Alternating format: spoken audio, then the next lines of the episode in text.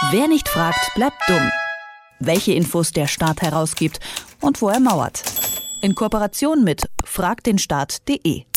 Das Abitur bedeutet für die Schülerschaft meistens eine Menge Stress. Eine gute Lernstrategie könnte es sein, mit den Aufgaben aus alten Abiturklausuren zu lernen.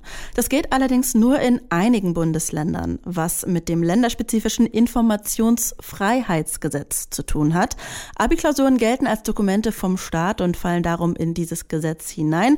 Frag den Staat hat gemeinsam mit Wikimedia eine Initiative gestartet, bei der Schüler über die Seite Frag Frag Sie Abi mit ein paar Klicks die Abituraufgaben bei den Ländern anfragen können, wo die eben bis jetzt noch nicht öffentlich einsehbar sind.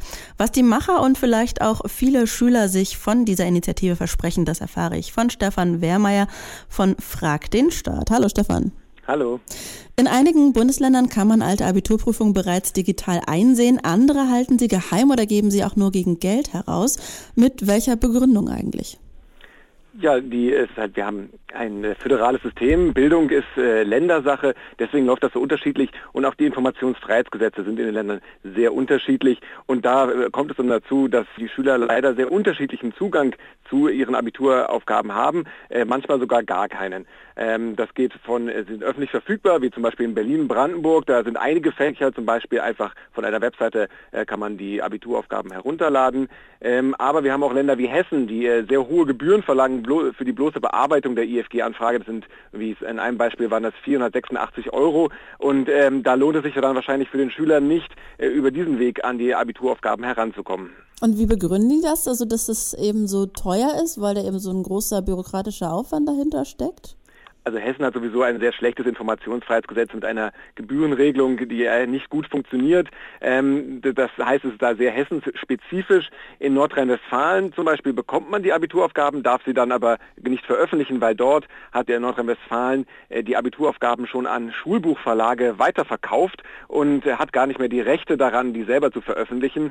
Ähm, so muss in Nordrhein-Westfalen zum Beispiel jeder Schüler selber äh, anfragen und bekommt sie dann persönlich zugestellt und darf sie auch selber nicht veröffentlichen erreichen. Okay, da wird quasi aus den Abiturklausuren dann noch Geld gemacht?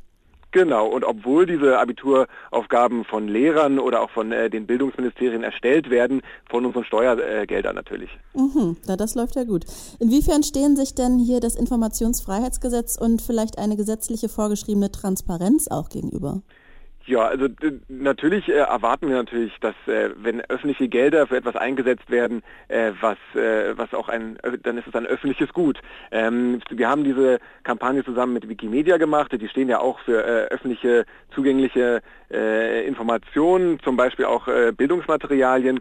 Und ähm, da erwarten wir natürlich eigentlich, dass gerade so etwas, was Schülern beim Lernen helfen kann, da nicht angefragt werden muss, sondern eigentlich direkt veröffentlicht werden kann. Ähm, vielleicht steigt damit dann auch unsere unser Wert in der PISA-Umfrage. Seit acht Tagen sammeln Sie die Klicks von den Schülern über Frag Sie Abi.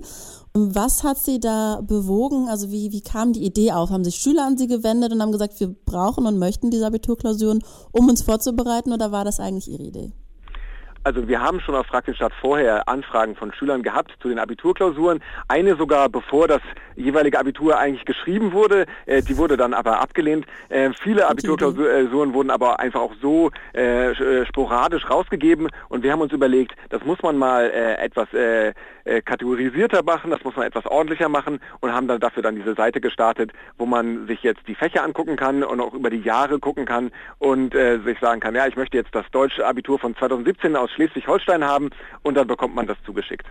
Und jetzt haben, glaube ich, schon 400 ähm, Schüler sich ähm, beteiligt und diese Anfragen über ihre Seite gestellt in den letzten acht Tagen.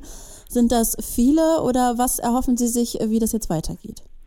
Also das ist relativ viel dafür, dass es äh, ein äh, kompliziertes Thema, ein Verwaltungsthema ist. Es geht ja um einen Informationsfreiheitsantrag. Wir haben das versucht, möglichst einfach zu machen.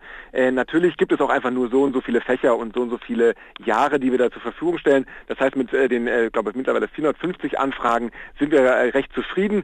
Ähm, Gerade in NRW werden es aber wahrscheinlich immer mehr werden, weil dort äh, darf, wie gesagt, die Abituraufgabe nicht veröffentlicht werden. Da muss jeder Schüler selbst anfragen und da kann sich das Ministerium vor Ort vielleicht mal überlegen, ob sie äh, diese Politik ändert, weil sonst müssen die Schüler immer weiter anfragen, jeder Schüler selbst, bis äh, quasi jeder Schüler da die Abituraufgabe angefragt hat. Eine Veröffentlichung wäre auf jeden Fall dort einfacher. Und vielleicht nochmal ein Aufruf auch nach Hessen, wo ja scheinbar noch einiges äh, zu tun ist an dem Informationsfreiheitsgesetz. Auf jeden Fall. Gab es denn schon Reaktionen von Seiten der, der Länder?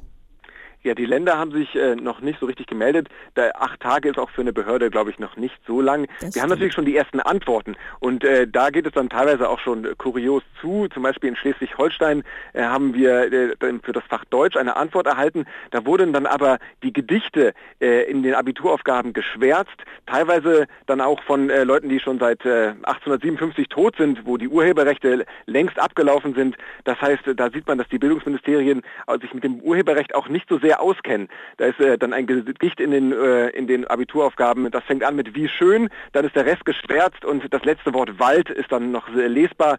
Ähm, aber das ist von äh, Josef von Eichendorff, Die Nacht. Er ist 1857 gestorben. Eigentlich äh, kann man das Gedicht äh, ohne Probleme im Internet äh, veröffentlichen. Da sieht man aber, dass das Bildungsministerium noch nicht ganz verstanden hat, wie das funktioniert. Hier kann und will man hoffentlich also auf allen Seiten noch was dazulernen. Die Abi-Klausuren der letzten Jahre sind in vielen Bundesländern nicht öffentlich zugänglich. Frag den Staat hat eine Initiative gestartet, zusammen mit Wikimedia, mit der Bürger oder auch Schüler vor allen Dingen online die Dokumente anfordern können. Im besten Fall sind die Altklausuren dadurch irgendwann alle online abrufbar. Über diese Initiative habe ich gesprochen mit Stefan Wehmeier von Frag den Staat. Vielen Dank. Vielen Dank. Wer nicht fragt, bleibt dumm. Die Serie auf Detektor FM. Den Staat selbst was fragen? Ganz einfach. Auf fragdenstaat.de.